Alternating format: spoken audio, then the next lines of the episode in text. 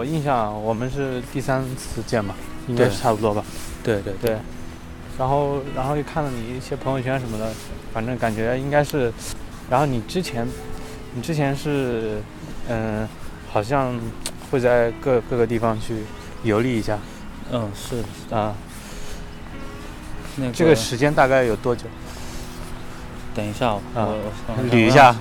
我觉得就就好像我我们生活这个世界，就是啊我跟你们嗯就还是挺不一样的吧。嗯因为我老我老家那边，它是一个挺落后的地方，就像上大学的都很少。我身边的那些亲戚朋友，啊，就是我这一辈上大学的都很少，在我老家很多就很年轻就结婚哦生子的。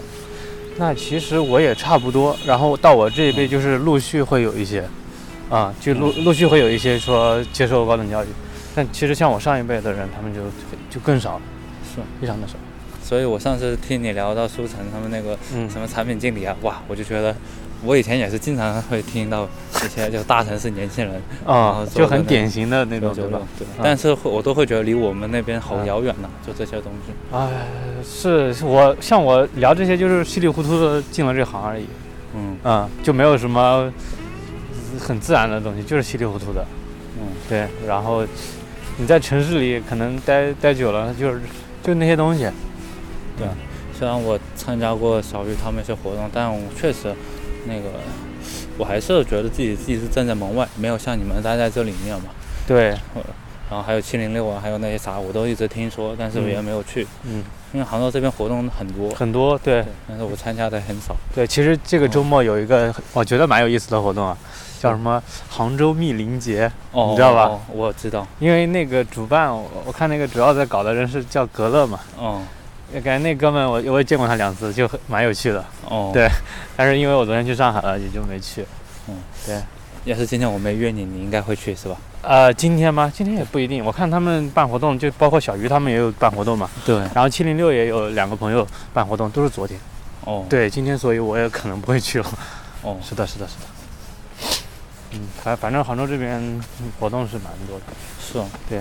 包括对，就像那些活动里面经常会聊一些什么数字游民啊，什么嗯 Web 三啊。嗯。你我上听你上一期也聊了。对。那个东西，但是我我也不是特别懂。不懂不懂，我也不懂，因为还是我觉得这就是一个从业者和非从业者的一个区别。你非从业者，你聊永远是在聊概念。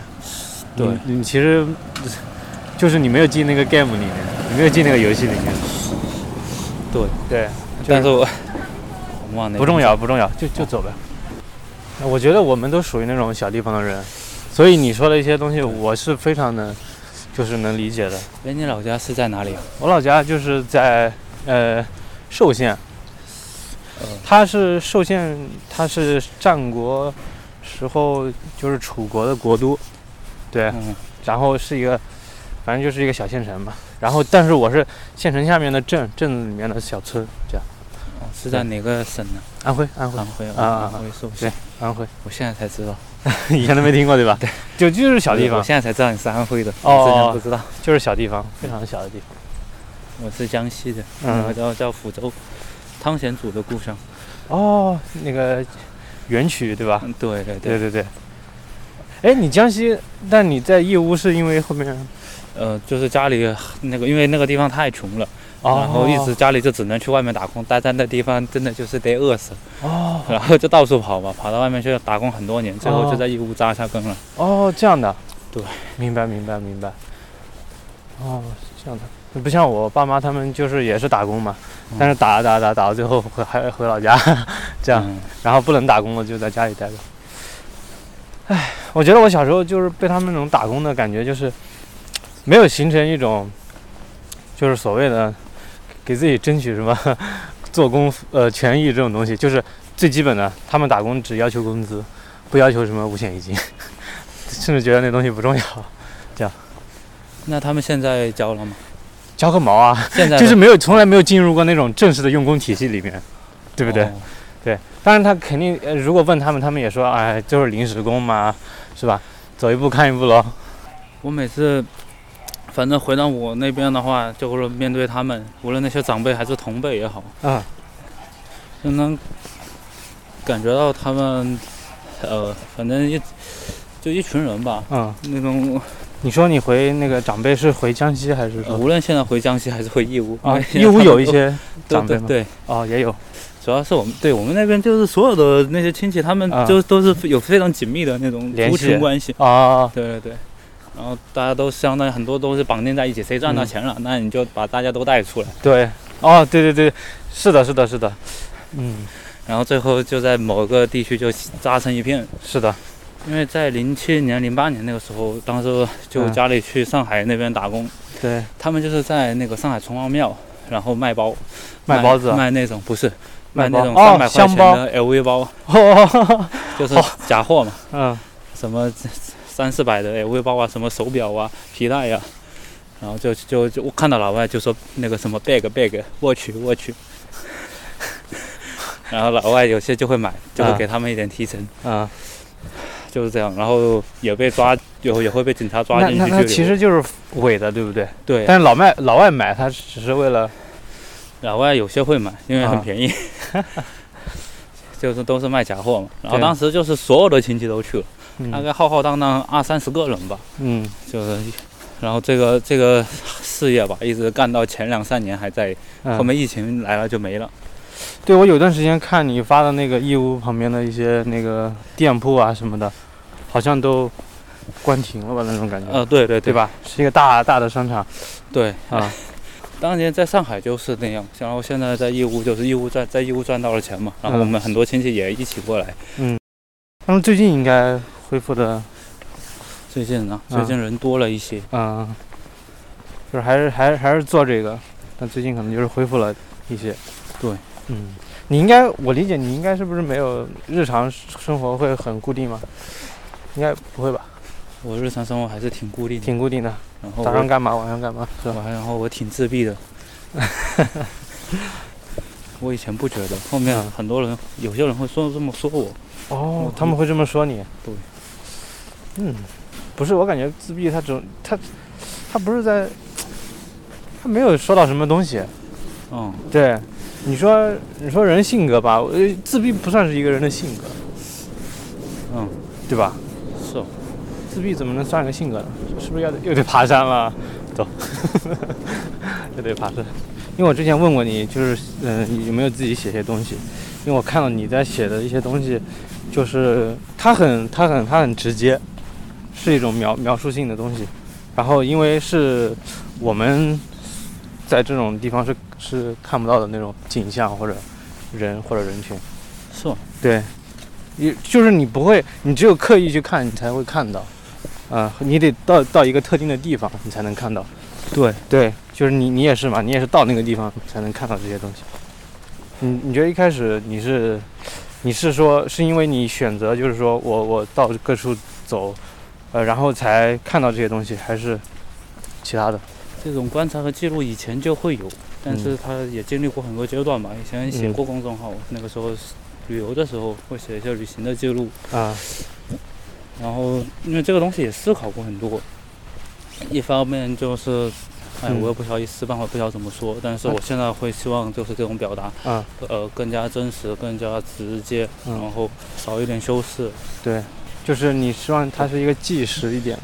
对对对，啊，那就说说你去过的地方，大概。嗯，好像也没说到这个。呃，对对对，哦，这里是一个有个比较大的泉，好像是是瀑布嘛，有一个小瀑啊，对对对，太子湾有个小瀑布的，但是但应该上面还有，上游应该还有。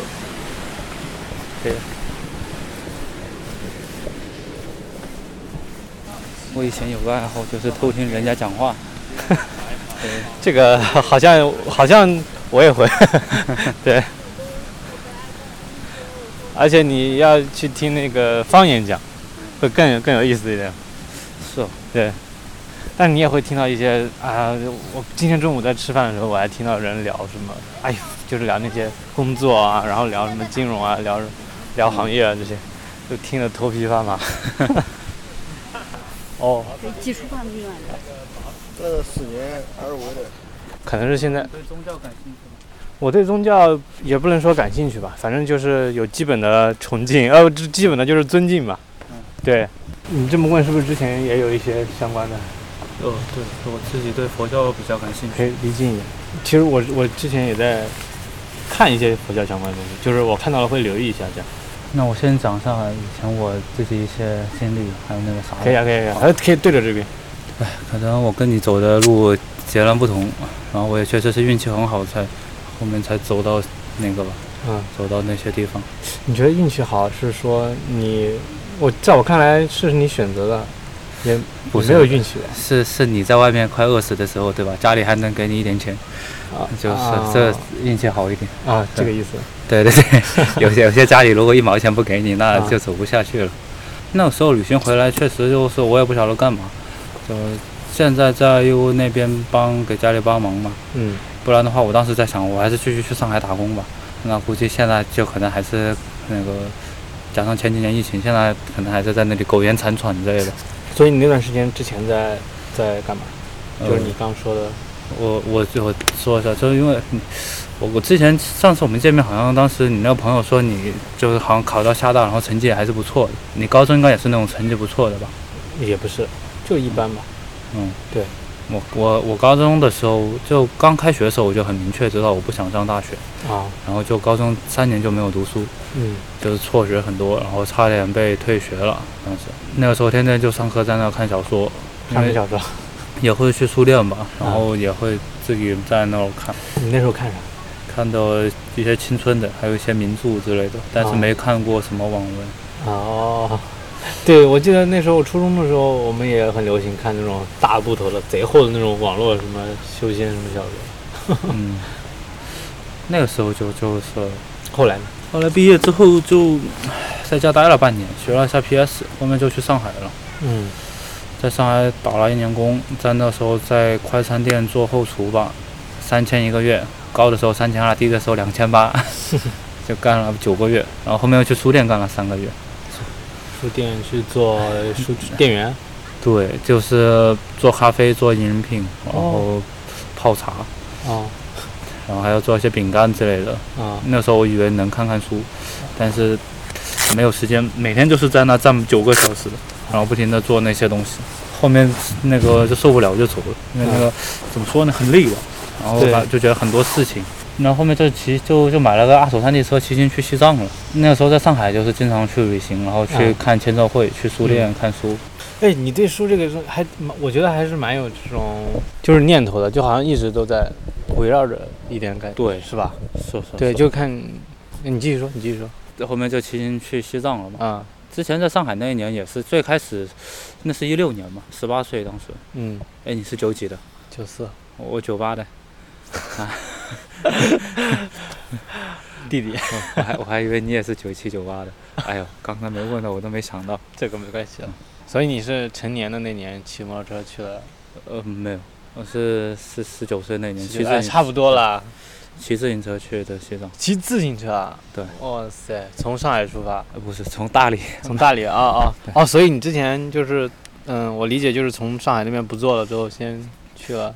那是一七年暑假了，是一六年三月份，当时六年三对去了上海，那个时候开始旅行，就当时天天就是坐硬座火车嘛，然后到处跑，啊，去北京啊，去泰山啊，去青岛啊，然后去黄山啊，然后那些就是一个人坐那种一夜的硬座，然后到处跑，然后都反正都是一个人旅行嘛，还是去了厦门了，反正就当时跑了一些地方，也不算多，但是那时候会觉得一个人旅行挺孤独的，走到后面都觉得很没意思，就是当时在厦门去逛鼓浪屿，然后也是一个人逛逛逛逛，然后一整天没一个人说话，嗯然后就觉得挺孤独的吧。嗯，那时候觉得旅行也没啥意思，好像该去的也去了，大城市，我北京也去了，还去了两次。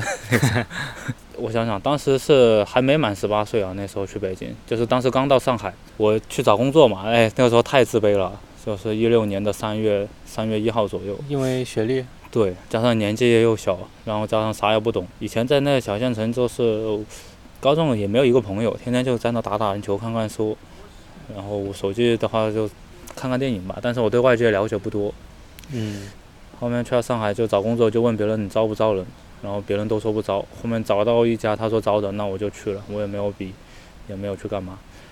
那个餐饮店要办健康证，但那个证办下来要一个礼拜，当时就利用那一个礼拜的时间去了北京，然后在北京过了十八岁生日，那个时候就是北京青旅是三十五块钱一晚上，然后十人间。当时在北京就是经常坐错车、坐错地铁，然后走错路啊，然后就是完全的那种陌生的感觉。是。当时我半夜十二点还跑去天安门，我说我想去看一下第二天早上的升旗，啊，然后那个安检人员就非常惊讶地看着我，他说你你想进来干嘛？然后我没告诉他，我就说我想进去看一下。嗯后面我就想我要不在广场上坐一晚上吧，但是没有，但是没坐，嗯，然后后面还是太冷了，还是忍不住走了。然后冬天的时候，对，当时三月份啊，还是很冷，我还记得去三里屯吧，然后那边有酒吧街，就是他们跳钢管舞的那种女生。然后我在那走的时候就有，就他那边的人就一直说，哎，小伙子，你要不要进来玩一下？要不要嗯进来玩一下？什么什么。后面反正就那样旅行，就独自旅行走了一年。后面嗯。确实就是，从上海那个书店辞职之后，然后就看个电影叫《转山》嘛，他就是讲一个台湾年轻人骑行去西藏的，去拉萨的故事吧。嗯。我当时看完就说那我也要去，然后过两天就买了车，然后就自己去大理，然后我就也出发了，嗯。然后走的是他一样的路线，就是那个从大理到拉萨的那个滇藏线，不过就骑过那一次，当时也是一个人，他们就说你去吧，你在路上就会碰到人的，然后结果我出发我没碰到人，哎呦，我也不晓得他们走过没有，但是他们都是这么说的。好的，然后当时大体到丽江第一天一百八十公里，就嗯。一天骑过去了。嗯。反正在路上是以前是吃过挺多苦的，后面在丽江出发就碰到一些队友，后面嗯我们就互相扶持到了拉萨，然后那段时间也是每天至少骑一百公里，早上可能起床就是骑车一直骑到晚上，嗯。早的时候六七点，晚的时候十一十点左右，十点十一点。那一次之后吧，就反正是觉得挺挺那个吧，就就成长了很多吧。我们就是呃，你吃的苦，其实那时候主要就是一个是生存方面的，另外一个是就是没有一个人嘛，就是孤独。嗯，对，嗯那你觉得这些是使你觉得成长的原因吗？呃，一方面，因为我以前会觉得哇，塞这骑行去西藏那个根本不敢想嘛，后面嗯自己做到了，嗯就会觉得、就是你觉得自己做到了，比如说对，就是把这趟路走完了，是吧？对对对，嗯，然后然后认认识一些人，对，就有了很多自信。可以。然后当那个时候确实就是大家都会都会觉得就是你挺了不起的，就嗯会觉得哎呀那个能骑车过去，对，是挺了不起的。那那我觉得这条这个你你你自己做这个，你还是觉得值得的嘛，对吧？嗯，对对对。嗯嗯后面那个呃，反正后面就就回家了吧，然后嗯骑行完回后面就在家里。当时就在家里看着店，我家里他们因为在义乌那边开店很多年，就一直希望说我就不读书了，那就赶紧去接管那边对去去给他们帮忙，以后就去接管。嗯但那时候就是想往外面跑，当时我会就会写一个清单，比如说我想做的什么什么事情啊啊之类的。嗯，清单还在吗？反正后面基本都都实现了吧。后面我想说去海边生活个一段时间，然后我就那时候跟朋友去了一下，去了一趟，有个当时也是在武汉吧，在武汉青旅认识一个朋友，是个女生，当时她也是刚毕业，说嗯说心情不好嘛，想出去走走，嗯我就说那我们去云南吧。当时也是就两个人去，也我也还想再去一下。嗯去了云南之后，又去了广西，在北海。那时候是一八年，一八年的那个暑假。然后嗯当时旅行完回来之后，我就在家搜那个攻略吧。在北海那边有个涠洲岛，它离海南岛有点近，你知道吗？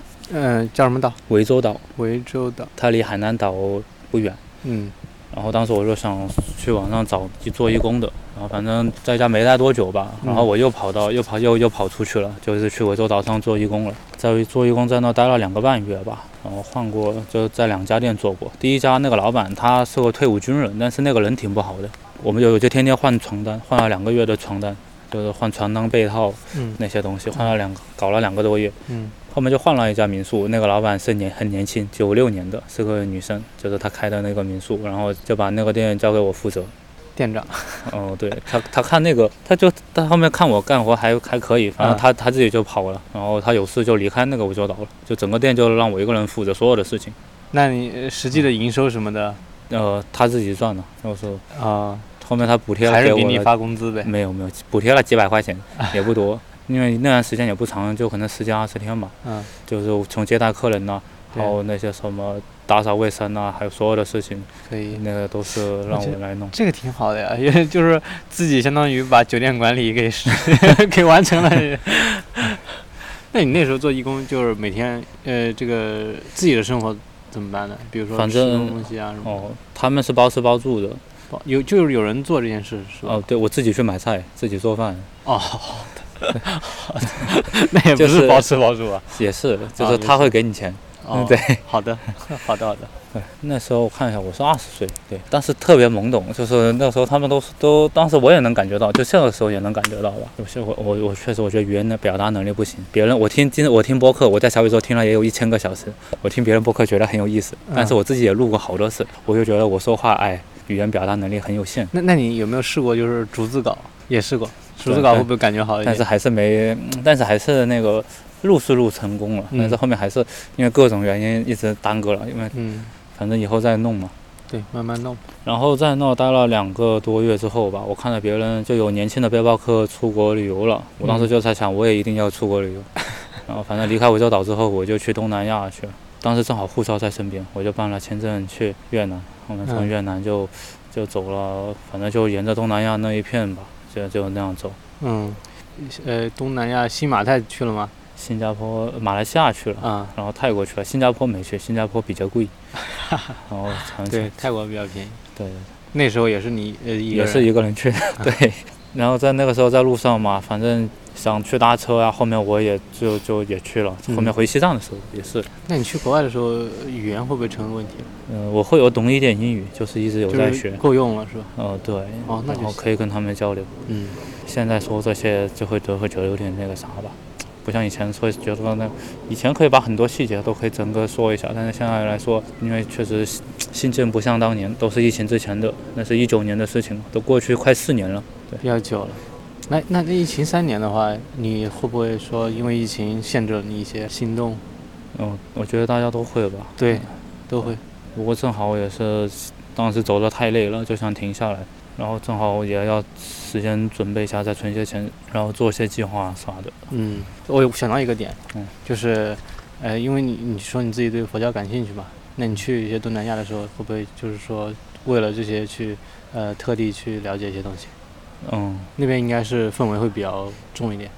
对对对，它跟你在国内看到的会不会区有些区别？嗯是的，就很多东南亚很多国家他们都是信佛的嘛，像嗯缅甸啊，还有嗯像泰国好像佛教文化也是比较重。对非常重要。然后反而印度它佛教氛围不是那么重，因为印度大部分人是信印度教的，印度教，对，它是不是广义上来说也是佛教一种啊很少，就是那个人口信人教信佛教的比例非常低，？OK 我记得。OK OK，然后他们寺庙里有那种卧佛，很大的卧佛，但嗯国内寺庙你几乎是看不到的。为什么呢？我也不晓得，可能是国内寺庙觉得那种姿势不不够的那个恭敬，哦，不够的庄严吧。OK，然后当时一九年是在缅甸过年，然后一个人暂时在仰光，然后嗯去大金塔，然后在那里待了一下午。就是那寺庙里面很多的那个僧人，嗯然后包括很小的那个小沙尼，嗯，反正那那个时候就觉得嗯挺平静的在那里。然后晚上的话，在正好在青旅碰到有中国人，我们就去了唐人街，然后就会觉得很热闹。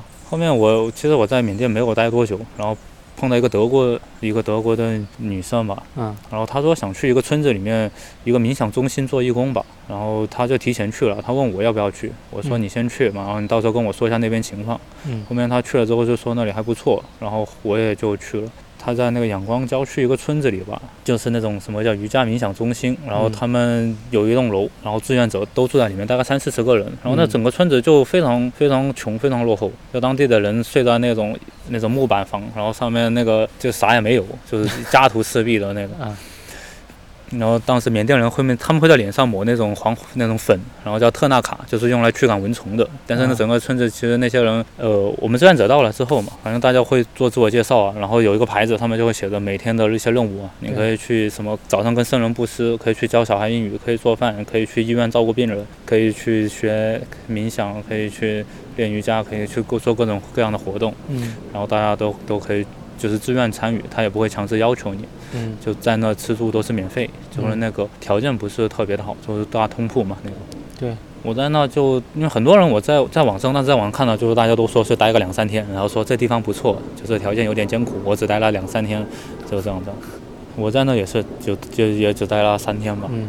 然后我们可以去那坐会儿了，挺有意思的，这段也挺有意思。然后中途是第二天吧，就碰到有一个，我也去医院就看他们照顾病人嘛，也会帮他们拍点照，对，然后打打下手。当时第二天就碰到有一个那个人，当时志愿者在开会，他说昨天晚上有一个人死了，就喝水呛死了。啊 然后他们就觉得挺不可思议的。然啊后！第二天我们就过去给他们那个，他们就去搞那个什么小小的那种仪式吧，啊就是送别他。是当时我要走的时候吧，当时去那个医院，然后有一个人就拉着我的手，他就用英语说，就是你明天一定还要来看我啊，什么什么的，那个人是就是对病人，OK，那些病人都是躺在床上吧，是当地的是？对当地的，躺在床上，然后啥专业的照料也没有，然后家人也没有，反正就就他们一群人就在医院的那种大通铺上面躺着，然后每天志愿者就上午过去帮他们换换下那个药啊，或者是包扎他那种换下伤口的那种，然后有些人会帮帮他们那个做一些康复运动之类的。你觉得你觉得那个地方这种原因是什么？缅甸本来就很穷，就是经济是一方面，我走的那天吧，他们说那些人说有个足球赛，然后当时我就也很好奇，也去了。然后当时碰到一个当地人，他说他叫搜某，他说不是日本相扑的那个搜某，他是叫什么搜某。他就说什么他爸妈，好像他出生在什么缅甸跟老挝的交界处吧，好像他爸妈都因为打仗什么死了，他现在就一个人活在村子里。然后他说什么他长大的时候啥的，好像是就是那些人也想把他那个让他去那个去那种，反正应该是什么黑恶势力吧，反正想想让他去去干那种东西。他说他不想，他就走了。现在就一个人活在村子里，我也不晓得是真假，但是这个我一直记得，就是当时还去踢，我们去踢足球了，好多人，嗯，然后他他就还是挺乐观的，在那里笑笑嘻嘻的。我当时内心是相当震惊。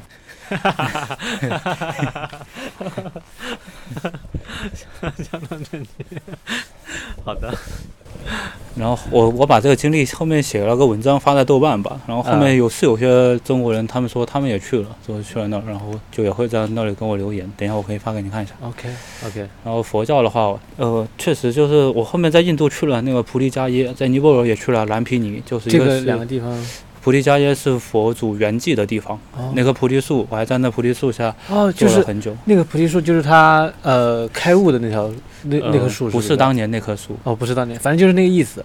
呃，对，哦。当年那棵树说是被阿育王给吹那个弄了。哦，然后这棵树是从斯里兰卡移植过来的，然后那个蓝皮尼的话是佛祖诞生的地方，哦，然后因为佛祖有四大圣地吧，还有一个是叫居士迦那，好像是在瓦拉纳西那边，嗯，但是我没去。然后呃，当时去菩提迦耶的话，就也是那个那个地方就是一个很普通的一个村子，然后你都不会觉得那是居然是佛祖圆寂的地方，就是跟跟我老家农村基本没啥区别的感觉，就是那种。然后你你在那村子里打很远的出租车，然后到了那儿，然后大家在旁边那种那种地方住下，第二天再走到那个寺庙那儿。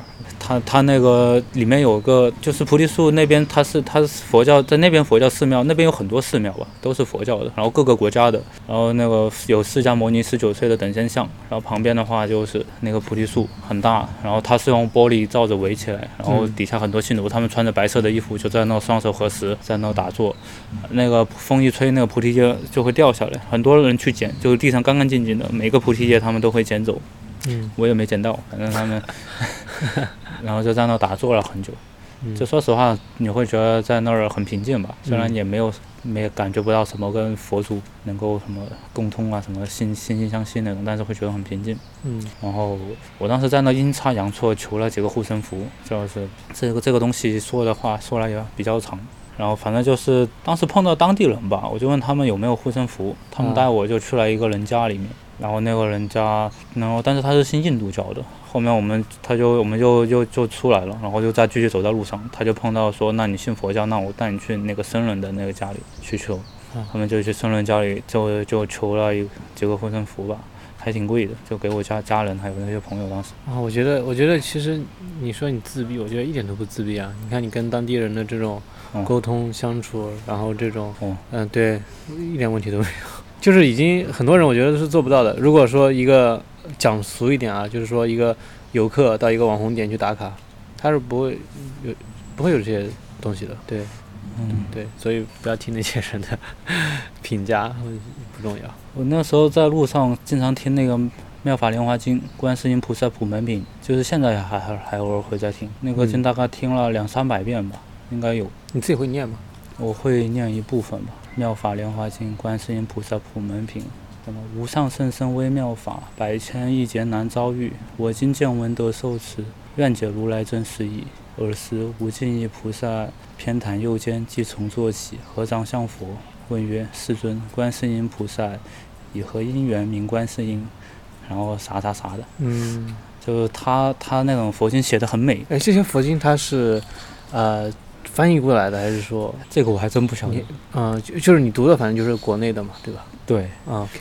那你会平常会自己说，就是我我理解，呃，有一些信佛的人，他们会做一些早课，是吧？嗯，会有这固定的这种仪式吗？我应该属于那种，就是对佛教非常感兴趣，然后有点比较有缘，但是没有皈依，还还没有到那一步。哦，明白明白。那可能是下一阶段，如果有幸运的话，可能是下一阶段的事情，是吧？嗯，对。但是对，嗯，但我确实也觉得要等那个吧。我确实就是他这个呃，就是听的这个经也是阴差阳错吧。以前听到别人念，嗯，然后后面会觉得写的很优美。然后他就是主要就是赞颂观世音菩萨大苦大悲普度众生的。然后一开始就是听着就会觉得很平静，每次心情很低落的时候就会听这个。然后反正就有一回听着听着吧，就到后面就确实会觉得非常非常感动，因为你能感受到就是观世音菩萨那个能完全能够怎么说呢？就就感觉到他那种那个就普度众生的佛佛家讲的那种大慈大悲的心态，然后就会觉得非常感动。哎，所以你呃，这个不知道这么问合不合适啊？就是呃，你喜欢的这些里面有没有最喜欢的？我为什么问这个问题？就是之前有有也是有个朋友嘛，他说他信佛嘛，那他说他最喜欢的是地藏菩萨，地藏王菩萨。对，就是你有没有呃这些倾向或者偏好之类的？这么问不知道合不合适啊？地狱不空，誓不成佛。地藏王菩萨是主管地府，他那个。比阎王爷还那个职位还高哦，是吧？他们应该不属于一个体系，对吧？对对，阎王爷是属于道家的。对啊啊。以前我也挺挺那个，就是地藏王菩萨，因为在以前在我老家那个寺庙里，我也经常会去拜。但是那时候我会觉得不错，然后现在倒也没有吧，也没有特别。但是对对观音菩萨还是我觉得会挺有缘。OK。因为之前前两个月在杭州法喜寺那边就是。一个那个卖唐卡的店，当时就买了一幅那个观音的那个嗯唐那个菩提叶的那个画像，明白，就摆在家里，经常会拜一拜。我确实会觉得语言它能那个表达的，还有那个传递的，还有很还是很有限吧。所以我还是会觉得文字能够表达东西，嗯，能够记录的会更多一点。对我来说是这样，可能有些表达能力好的人，他能讲的更细致一些。嗯，这不重要。为什么我要讲提这一点？就是语言，它永远只是一种描述。它没有本质，是我们是要用语言把它用好就好了。比如说我们两个在讲话，对吧？你哪怕你用一百句，你只要我能 get 到你的意思了，那都是 OK 的。比别人甚至不是说比别人一句就就差到哪里，不是这样的。然后如果再结合到最近的一些什么呃 AI 的一些东西，对吧？其实像以后，嗯，基于这种所有书面上的东西，人都是做不过 AI 的。如果你想把一件事情说清楚的话，其实你是做不过 AI 的。就是表达真的只是很有限的一部分，对，是你重要的不是说你怎么样去说的漂亮、说的完整，而是说，呃，就是为什么要去说，这个是比较重要的。对你想到这个事儿，我觉得这个事儿很重要，我得说，是这个比较重要，而不是说去把它说的怎么好才重要。这个这个后后后者是不没那么重要的，因为后者永远是可以超越的，前者呢是更关乎我们的生存状态，嗯，一些东西的。之前看黑塞的那个《荒原狼》，《荒原狼》还是蛮怎么说呢，蛮蛮知名度蛮高的书吧？我觉得，你觉得吗？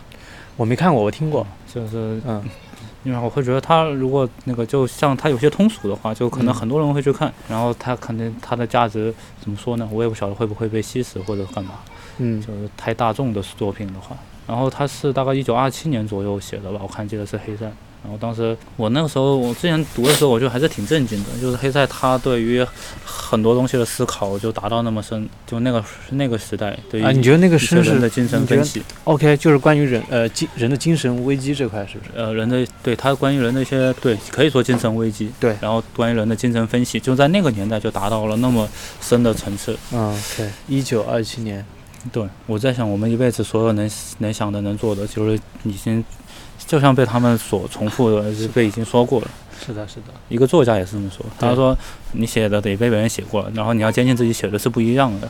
嗯，如果你对，不然那你不然的话，那你是写不下去的。其实像我们现在这些社群活动，我之前也在想，就有点像那种六七十年代纽约那些嬉皮士，嗯，他们呃搞他们搞那些活动，也是一帮年轻人聚在一起，喝酒、抽烟、冥想，呃，倒不是那些行为吧，但是他是他们一样聚在一起聊天，一起讨论这个世界，然后对去做各种超前的东西，就像我们现在会说数字游民，会说那外北山，会说那些，但是好像换了个形式。嗯，是的，然后《荒原狼》里面他提到那个一个观点，他就说，如果人一个是自己待着，就是要么成为那种超凡脱俗的圣人，要么成为那种大奸大恶之人。这个我是不同意的。但是，OK，但是他他他说的这个很有意思，就是说，现在这个社会大部分都是小市民阶层，就小市民阶层嗯就有点那种、是吧？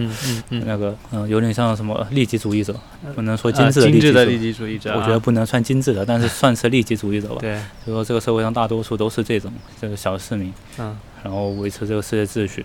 嗯它里面就说到那个荒原狼本身就是一个非常有理想，嗯但是他又不得不那个活在现实，活他没办法，他就还是想要一个温暖的家，还是想要每天吃得好、穿得好、住得好，就这样。他这方面要，但是在物质方面的依赖又会让他觉得痛苦，让他觉得自己没法超凡脱俗。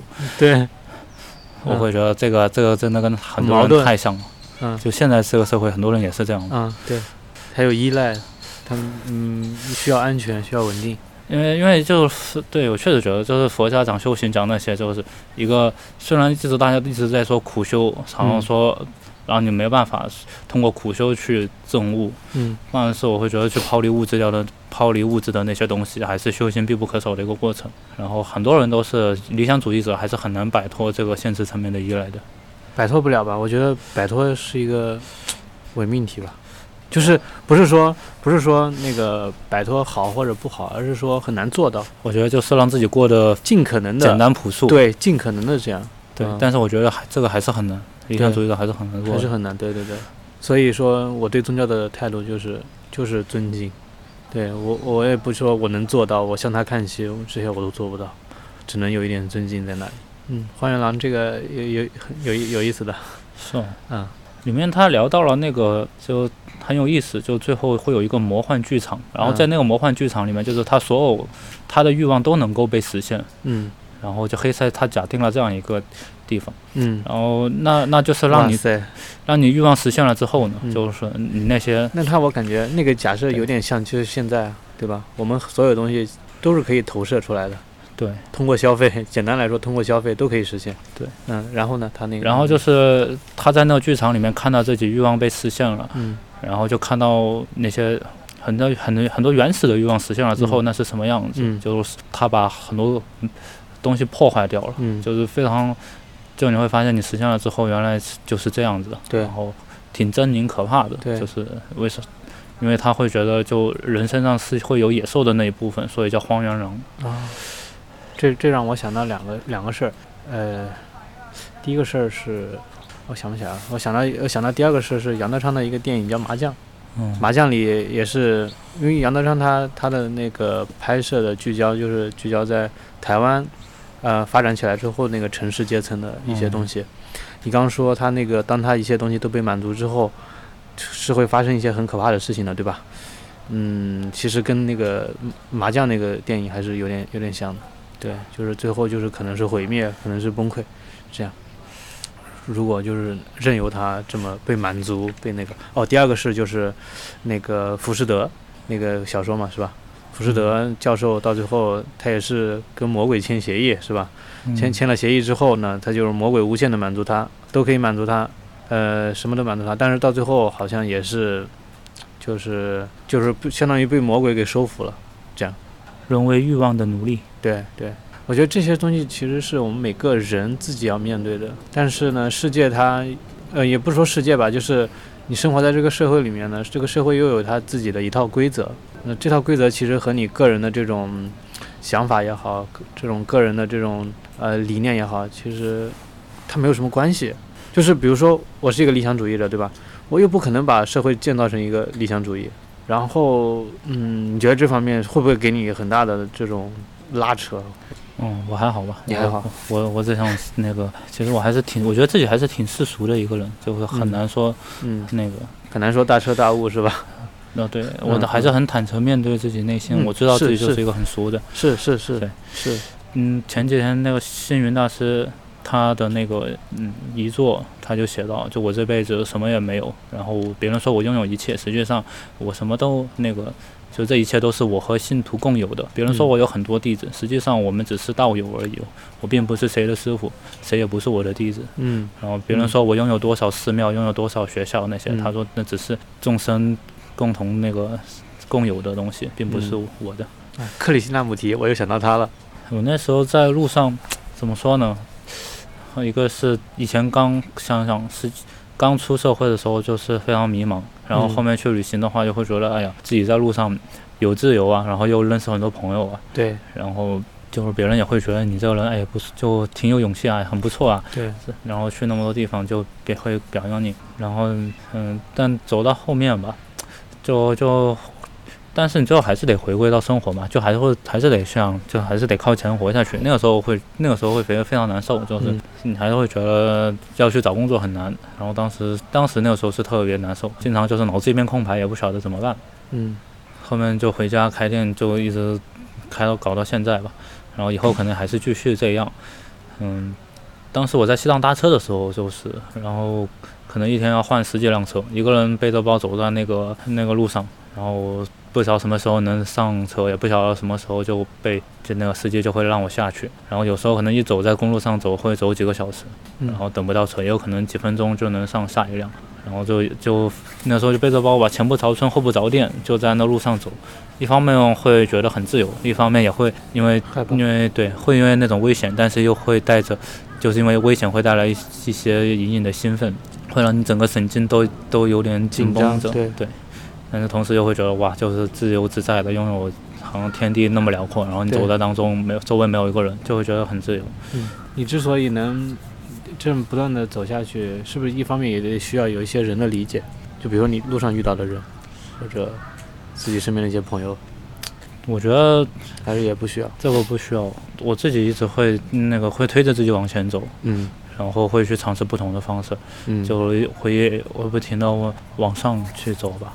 就像以前那个骑行之后的话，我就想去体验一些其他的，去东南亚，后面去搭车去做那些，就每一次都要去尝试一些新的东西。嗯，我会自己就是再难受也得推着自己往前走。嗯，就就必须是这样。我我会觉得，其实今天的个体来说都是无助的，且是痛苦的。其实就是不管他有没有意识到这一点，但本质上来说是这样。但不知道用“本质”这个词合不合适，但是我是觉得。如果他足够真诚的话，是这样。我现在交朋友也会觉得，就所有的朋友，他最后可能都会慢慢走远。对，就是他可能也是说，因为我我好像就走到这里了，我我好像只有这条路能走，然后你的路走这边，我的路走那边，那那就我不可能再停在那里。对对，你没办法停在那里，就有点像电影一样，然后。你电影在对人生就一直在往前，你不可能停在那个嗯，是的。然后我们也不可能走一样的路，对，不可能的，这个也是一个伪命题。之前在想，就是好像没有什么关系，没有什么人是放不下，但是确实会难受。就是你每次做告别，每次跟人家说再见，每次你或者是你甚至都没有反应过来，然后有些人就是最后一次见了，然后后面才会发现。还是会难受吧，但是没办法，就是好像生活就是在一次次破碎当中，只能这样子前进。嗯，是，好像大家都是这样。所以我就刚刚问你的一点就是，如果有人理解你一点，你做这些事情会不会更？反正现在你肯定也不需要了。是我觉得其实理解别人好像不是很难吧，就是大家可以去理解，但是很多人他确实有些人是没有能力，但是有能力的人可以理解很多人。对，说的对。我我我现在就是。因为平时我接触的人是挺少，我回老家我就去去，我我还是挺愿意去感受那些东西，像跟海绵一样去感受一下他们的种种，嗯，那些他们说的话，他们做的事啊，他们的一些思想啊，然后那些村庄里面还有那些大人之间，那些很细小细微的东西吧，那些生活上的一些变故，我就我会觉得去观察这个生活很有意思。对，然后你你你其实读书这个点，一直读书这个点，我我我也是挺。怎么说挺意外的吧？就是因为你读的书其实是很文学性的，然后也是很很深的那种。这一点你是怎么嗯去发掘它，然后就是坚持的？也可能也不用坚持，你可能就是自然而然的过程。对，哦对，确实刚才也忘了说，就是，之前读那些像他们那些嗯那嗯些作品的时候，会觉得我操，就他们在 一百多年前就、啊，就已经想了这件事。对嗯。思想就那么的深刻，然后嗯。那么的那个、那么深那么有深度吧，嗯。就包括他们会彻彻底底，就像嗯那个一切都剖剖剖开，然后给你看，就是那些文学，他们对自我的那个批判是非常深刻的。国内有个作家叫残雪，然后也是啊，残雪我知道，对。残雪我知道，他是可以拿诺贝尔奖的那种。残雪的《黄泥街》跟那个《市民镇漫游记》简直是有异曲同工之妙。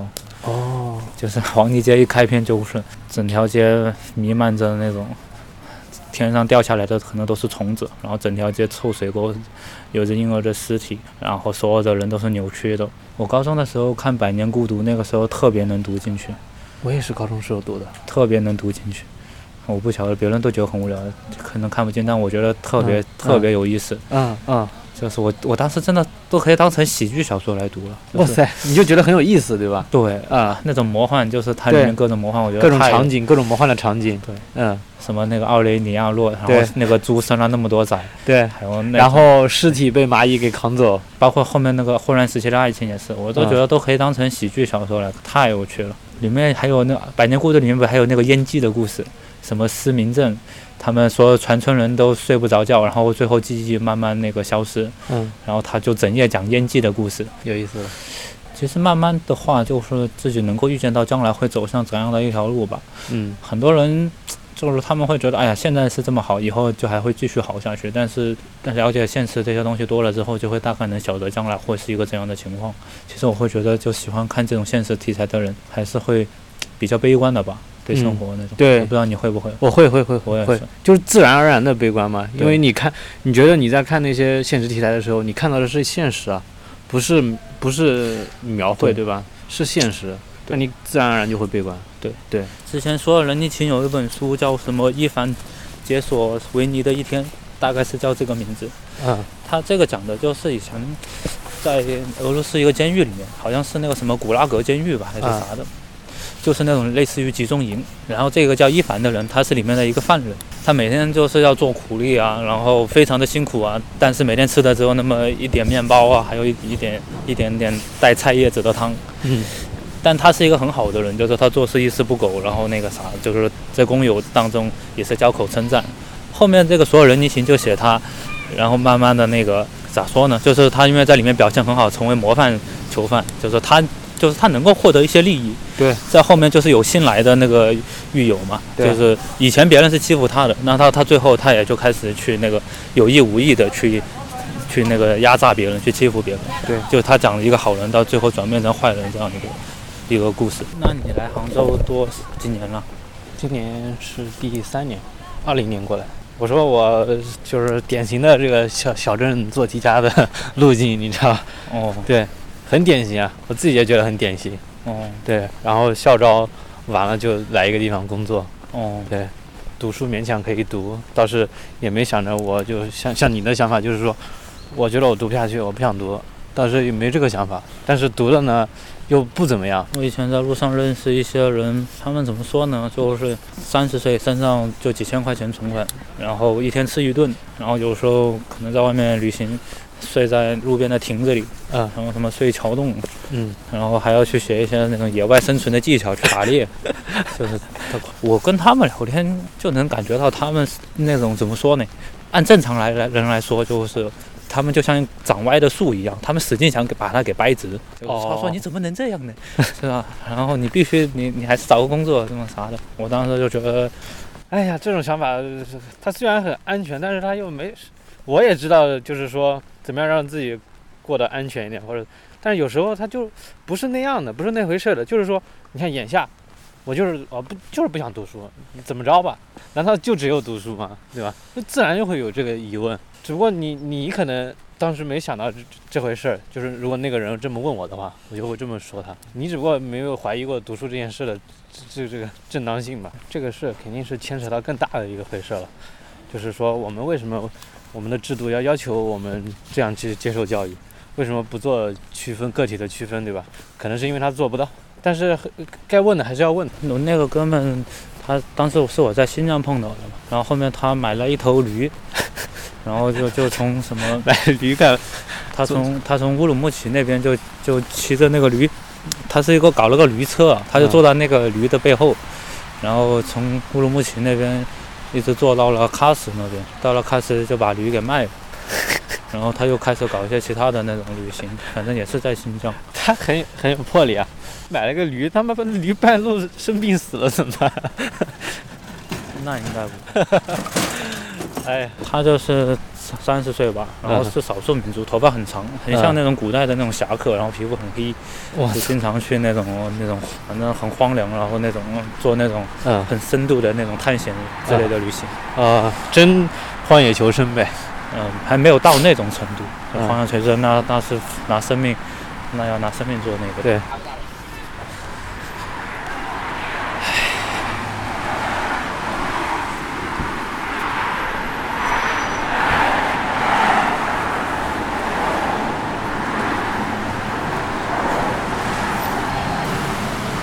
以后有什么样的计划？哎，我平时就是在义乌那边开店嘛，然后其他的时间那就是去旅行，对，那还肯定还是会继续去走的。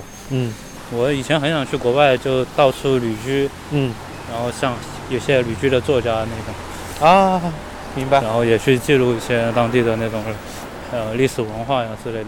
嗯现在小宇宙上有些播客也是就是他们到处跑，然后记录一下当地的那个，就是去聊一聊我最近听到的一档播客叫什么天书广播什么禁止携带，什么马上开版，天书广播。啊，他最近就是在游历，呃，反正他到处游历了。对，对，我也想这样，你也想这样？对啊，应该也会吧，以后嗯应该也会这样，你觉得刚你的计划实行起来会有一些难度吗？应该没什么难度。应该没什么难度，主要主主要是看你想不想去做，是吧？呃，对，应该肯定会去做的。哦，肯定会去做的。对对对，明白明白，蛮期待的。那你呢？我我我其实还是很模糊的，就目前而为止，我还是很模糊的。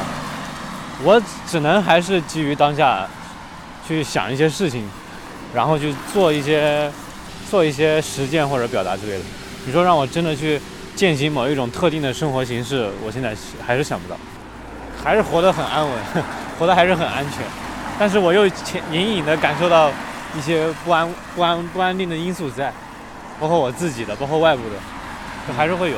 所以整体来说，我只能有一些方向，对，哦。但是具体要做什么，我还是想不到，就是还是模糊的，目前还是模糊的。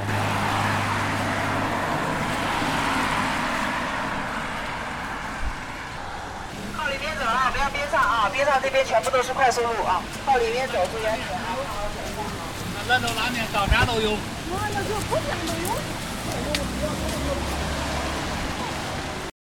我觉得就回老家会感觉，就所有人的生活都是一个轮回，无论这个人他成功或者失败。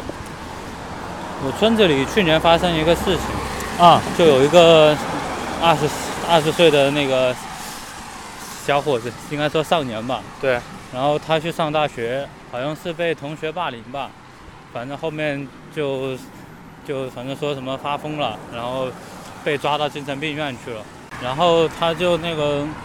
哎，当时他就说他想那个那那个小伙子想跳楼，说那个，然后说他受不了那个地方，然后后面又被抓回去了，然后又要说什么村里就集资，说把他送到哪个著名病院去，说那个地病院好，然后可以给他治好，嗯，然后事实上，那个小伙子就就前不久都还联系过我，就是说去年了，那个当时他还联系过我，他就说什么，呃，想想让我把他带出去，因为我在义乌嘛，对他跟我玩的还好，对，然后之类，我就说我暂时有帮不了你，就是、嗯他说他手机都被家里给没收了，他们不让他出来，嗯然后说他什么整天不穿衣服在家里说胡话，直到今年过年我就又再次见到他，他在那里，当时我刚到村子。然后他跟我打招呼，他说那个啥，他现在怎么样？他现在我能感觉到他见到我之后，他他就问我你什么时候能带我出去赚钱呢、嗯，然后他说在这里好无聊，然后没有人说话呀。我们当时去河堤边走了很久吧，然后他一句话也没说，坐在那里抽了盒烟，然后从头到尾一句话都基本都没说。后面他就说那个让我们离开村子，我们去镇上吃烧烤，然后再喝点再喝瓶酒。我说就是我那天我说我有点累就没去。嗯，他妈妈就说他现在还在吃药，然后就暂时也不放心他回学校，反正就还是让他继续在家。带走，然后他们就提到我嘛，他就说，哎呀，就说因为我家里边在那边义乌那边很多年，他们就说觉得我家里条件还好，反正就那种，我就会觉得就是无论你成功啊，或者是什么，嗯，所谓的有钱没钱，对对对，你在就很多人就活成了一个轮回，嗯，你不你有钱也就过成是那样，没钱也是过的那样。那我觉得那些大作家他那么多年前他就把那些东西讲出来，然后现在现在这个社会还是。这么不包容。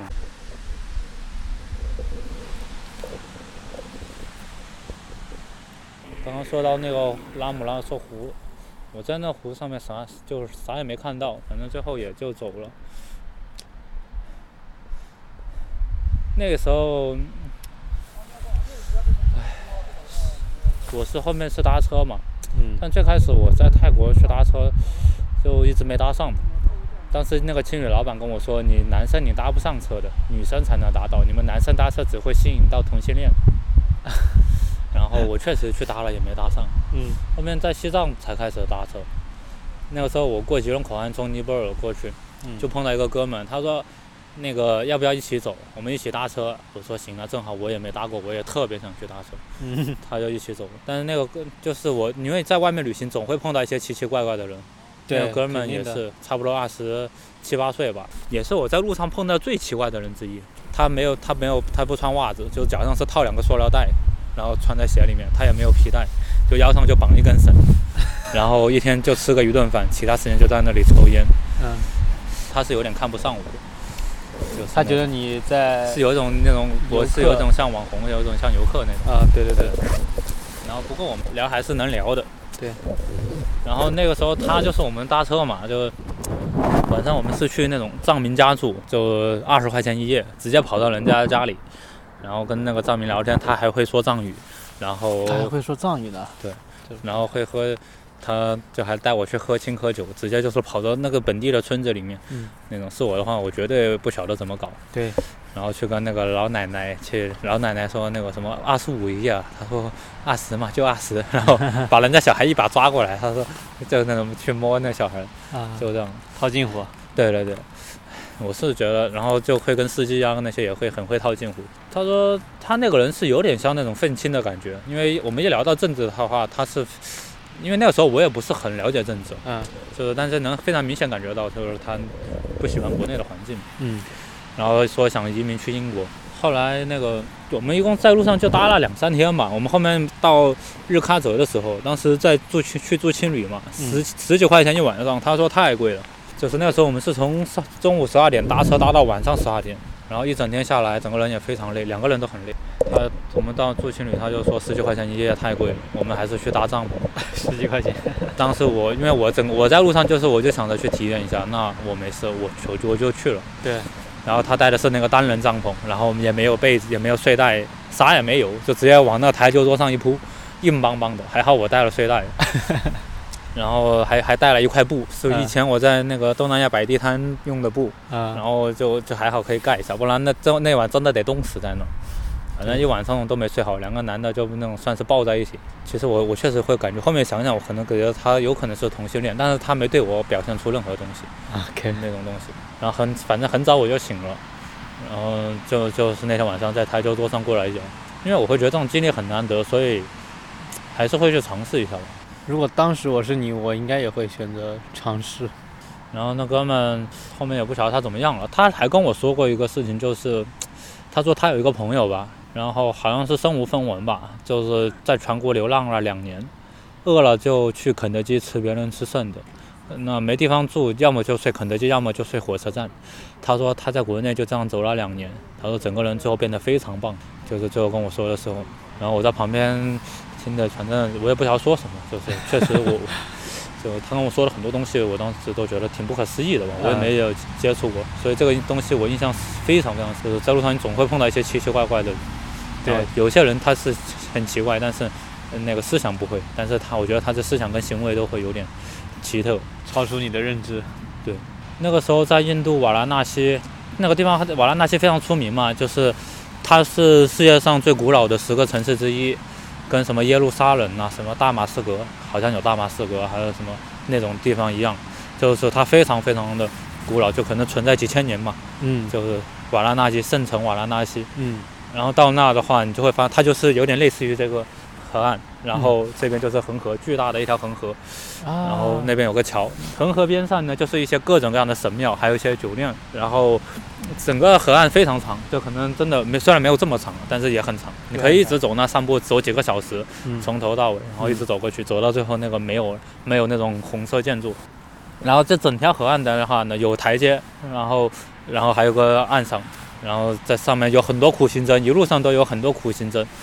就是有些真的是一一丝不挂，然后就一直待在那边，然后胡子拉碴，然后脸上还涂着一些粉，就是他偶尔会跟你聊天。哎，我现在想想好可惜，当时没有去跟他们聊。然后恒河边上，他们早上有晨祭，然后晚上有夜祭，夜祭仪式。然后另外的话还有几个烧尸庙，就直接露天摆在那都不能算庙了，就旁边是一个庙，但是他们烧尸是直接就放在露天，然后摆几个架子，就六个架子，然后直接放在那，然后就你看着他就在你眼前，看着他直接把一个人扛扛起来，就抬到那个架子上担架上烤，那就跟烧烤一样。然后你就看到一个人烤着烤着就变成了灰，然后骨灰就撒到恒河里，然后那个地方还在上游，我忘了在上游还在下游，反正离他们那个离那些人游泳啊、做礼拜啊那些东西都不远，因为很多人他们会站站在河里礼拜，对，或者是在河里游泳啊啥的对。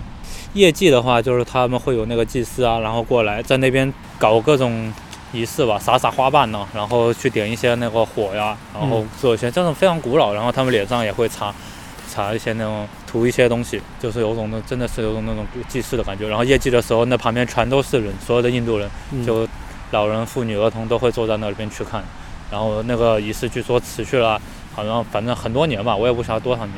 那整个地方的话，就是非常的接近人类一个原始的生活形态吧，就因为那边什么牛啊、猴子啊、狗啊，然后各种蚊虫啊、苍蝇啊，就是都有。然后但是当地人都不怎么管，所以你会发现一个万物共生的一种感觉。对，我也想说这点，就什么都有，什么都在那，生死对吧？信仰、生活，全在那。对，对，然后我记得之前之前朴树也去过呢，就他会说在那边还有那个张楚好像也去过那。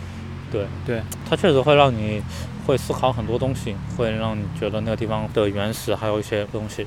嗯，然后早上可以坐船去恒河看日出，十块钱一个人，跟他讲一下价。你看了吗？我看我看了，然后胆子大的话还可以去恒河游泳，但是那个还是比较危险，因为那个水质的话确实，是水质危险，嗯，主要是那水确实非常非常的看起来就是很比较脏的。嗯嗯因为其实上游喜马拉雅山上游的水是很清澈，后面我们有去到一些其他的地方，叫瑞斯凯斯，那个是瑜伽冥想的发源地。嗯以前披头士也去过呢，那还有个景点就是当年披头士去的，然后好多中国人会去那里考证。然后那整个山谷里面，它是在一个山谷里面，那个地方叫瑞斯凯斯，然后到处都贴满了那种瑜瑜伽冥想的广告，然后路上也有很多猴子，就印度不晓得为什么那么多猴子。好好玩，感觉。是哦，对，那河里会不会有鳄鱼？那倒不会，那个鱼不适合生长在那种环境。那一年我还是对很多东西缺乏一些思考吧。如果嗯现在去，肯定会有更多的收获。但是我嗯现在后来回想这些东西，它也是一个对非常宝贵的一个收获。是的，肯定的。而且我觉得有时候这种这种东西，你必须得一个人去，你你知道吗？我会觉得就是无论无论怎样吧，虽然就是好像我们现在回到回到这边，因为在那边确实条件是很艰苦。那个时候我坐跨国大巴嘛，从当时第一天从广西北海那里，然后去越南河内，就是早上六点六点多钟起来，七点钟出发，先到南宁转车，然后再坐大巴到友谊关，友谊关出境之后再到河内，就晚上六七点。差不多十二个小时吧。后面从河内坐车去老挝琅勃拉邦，就是晚上十点到第二天晚上九点，二十二个小时左右。然后然后后面琅勃拉邦到泰国也是这样，就都就都是差不多整整就是整整二十多个小时，都是二十多个小时这种跨国大巴。嗯然后那个就是以前也睡过很多机场，去哪就睡哪的机场，因为都是坐那种便宜的航班，就是坐的马航是最多的，马来西亚航空就是当年消失懂了懂了懂了懂懂。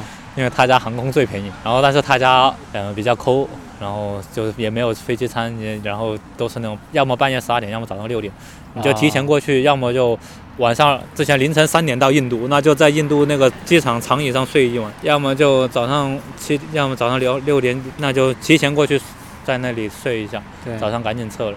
年轻的时候就是这样，哎，然后受得起折腾，但那个时候我会觉得还还会愿意去这样。嗯你会觉得好像吃苦都会变成一种享受吧？一方面你会觉得折磨，一方面你会觉得我操，就是你享受的这一切。啊对，然后它又很独特。然后每就是你每一次都可以就在一个国家玩完，然后就计划着去下一个国家。嗯当时就是总会有各种各样的新鲜的刺激的，然后刺激着你的神经和感官，嗯。就是让你去注意周围的一切。嗯。我记得当时刚到印度，到那个加尔各答，那个地那个城市非常是算算算是大城市了，然后街上很多的垃圾，然后乌鸦就到处飞，然后那些人就在街上洗澡，他们就是有几个水龙头，然后男的穿个短裤就在街头洗澡，然后厕所也是露天的，就是就像就像我们国内那种乡下农村对削掉了盖子的那种 露天的，就是整个城市就非常原始，包括他们停车，就是我甚至看到他们很多车子就是直接是撞在一起。然后，然后他们说上班的话就撞在一起，下班的话再一辆一辆推出来。然后就是所有的公交车呀、火车都是不关门，就是他们坐火车吧，就也是对直接要穿过铁轨嘛，就是嗯国内是不可能的，但是他们会直接穿过铁轨，就是哪一辆车那你就直接穿过铁轨爬上去。然后所有的火车也是不关门，然后有些人就把脚架在那个架在那个大门口，嗯，然后就脚就撂在外面，然后这样做。所以才有一些很魔幻的场景嘛。嗯、那个是在孟加拉，哦，那孟加拉就更穷了。嗯我也很想去，但是当时好像是我有签证的原因，就是当时所有去那些国家，你都会觉得你受你你就是作为中国人，百分之九十的九的人都受不了东南亚那些人民的生活。但是我会觉得就永那些东西永远在会在心里留下一个烙印吧，就是会留给嗯怎么说呢，留给一部分对，有有一块地方，因为像我看杭州这些活动，就还是比较那个啥的，就有些收费也是不不便宜，然后好像就是一些年轻人，然后大家，嗯，就真的就国内是物质条件还是比较好，然后有确实是有点就大家生活条件也好了，然后就出来玩一玩。但是我还是喜欢像东南亚那种，他们可能在我眼中看来吧，会更贴近生活更本质的一些东西吧。明白？某种程度上可能也是因为一些贫穷啊，加上他们教育程度不高啊，然后一些更原始的东西，嗯但我会觉得那个东西更吸引我。因为国内好像大家还是会去聊的话题还是在那些工作啊那些东西，然后赚钱啊这些，但东南亚那边包括很多外国人，他们就还是回归到生活本身，即使他们非常的穷，但是他们好像还是会觉得懒得去改善物质了，就还是那种就这么过呗。我最喜欢的还是之前在越南河内那个，就那些年轻人晚上在那种也是在湖边，然后他们很多人在那里有跳舞的，有什么跳绳的，什么搭积木的，跳那种橡皮绳，嗯，然后还有那种弹吉他的，说为什么生病的同学募捐，然后还有什么演杂技的，然后演话剧的，然后各种各样的年轻人，就是他们都说你外国人可以一起来玩呐、还有一些写写个牌子说什么免费拥抱，就是有也有外国人上去会去拥抱他们，当时我也去拥抱了一下他们，嗯，然后就那里外国人也很多，然后会觉得他们确实确实你发现就是在中国从来没有那种情况，就是街头艺术好像很少，非常的我几乎没见过。对，我觉得就要去那些地方，就必须得把那些，就是你必须得去生活的跟他们一样，嗯必须得去接受那些东西。嗯，确实很多人是接受不了那些，你要是不能跟他们站在一起，那你就没有办法去拍，就没有办法去详详细的记录他们。是，有点像徐彤老师拍那个算命一样。啊，后面别人采访他说：“你说怎么怎么拍到这些东西？”他说：“你只要你成为他们一员嘛，对然后自然而然就能拍得到。”算命是吧？啊，对，徐彤老师的拍的那个纪录片叫《算命》，啊，了解一下，感觉应嗯会有点意思。嗯，那是呃说中国纪录独立纪录片那个嗯那个怎么说呢，一个代表作。好多人都问我说，什么去印度很危险的那个啥的。但印度确实会觉得它是东南亚最值得去的地方。很可惜，很多人都是通过网络了解它，但是不晓得它那地方的文化非常丰富多彩。我觉得终究就是了解世界的人啊，永远都是少数。对对，其实是“世界”这两个词也是很佛家的一两个词，对吧？世界，嗯，是大概就是说是时间的一个东西，然后界的话是一个空间的。所谓的世界就是时间的演进和空间的变化嘛。嗯，对，这个就是世界。之前我在武汉认识几个，就是那种比较虔诚的基督信徒吧。嗯，他们说自己是耶和华见证人，然后每次吃饭前他们都会双手合十，祷告，说什么让我们在天上的父一次与我们这顿餐，然后对，感谢您什么，嗯，对，圣餐，对，嗯，然后我也跟他们聊过吧，就是说他们确实也是在就是可能在人生的某个低谷，然后就碰到这个东西，然后会觉得嗯。对他们的帮助非常的大。我觉得中国人就很崇尚一个字，叫叫叫忍，嗯，是不是这样？就是大部分人在忍，忍得了呢你就忍，忍不了呢那你就去做你不想忍的事。嗯，对，我觉得忍这个东西就是刻在骨子里，至少在中国人的骨子里，甚至有的人把这个字写成书法，是吧？对，刻成纹身，纹在自己的身上。好像日本也是忍者。啊，对对，那就可以辐射到整个东亚部。那你平时看的书也是文学居多的，还是哪种？其实我都看，我看书我同时会同时看好几本。哦，对，这本翻一翻，那本翻一翻。我也是。对，我以前会觉得说一本书必须得好好看或者怎么样，后来想法就变了，因为感觉看书也只是生活的呃很小的一部分而已。对，那你有比较喜欢的作家吗？我感觉如果从一直以来的阅读经历来说，对吧？对那肯定会有，但是又感觉那个事儿又不是很重要。嗯，对，因为因为感觉重要的应该是你看从这个作家他的书写上面看到了什么东西，这个好像比较重要。但是至于那个作家本身，他也不就不会觉得说你你喜欢他这件事情有多不重要。所以这样反过来一想的话，我我也没必要好像非得喜欢一个作家。是，对，当然还是会有的，比如说有一些有一些我一直读的村上春树是吧？嗯。对，其实大家对他有很多的一些，嗯。我觉得是一些偏见了，嗯，就觉得他在写小资，在写什么东西的。是，我觉得那个是一种偏见，就就像很多偏见一样。对，对，村上春树是我一直在读的，他也是，其实我后面的很多的生活习惯，包括生活的一种，就整个人的状态，其实也是很，我觉得是受他作品的一个影响。嗯。我记得我呃，我那时候就看他书里，包括他自己写他自己跑步，对吧？对写他的写他听音乐，对，写他这些东西，我后面我感觉我隐隐约约都在践行这些东西，是。嗯你说到的时候，我会觉得，是吧？对，对我发现你生活方式跟他有点像。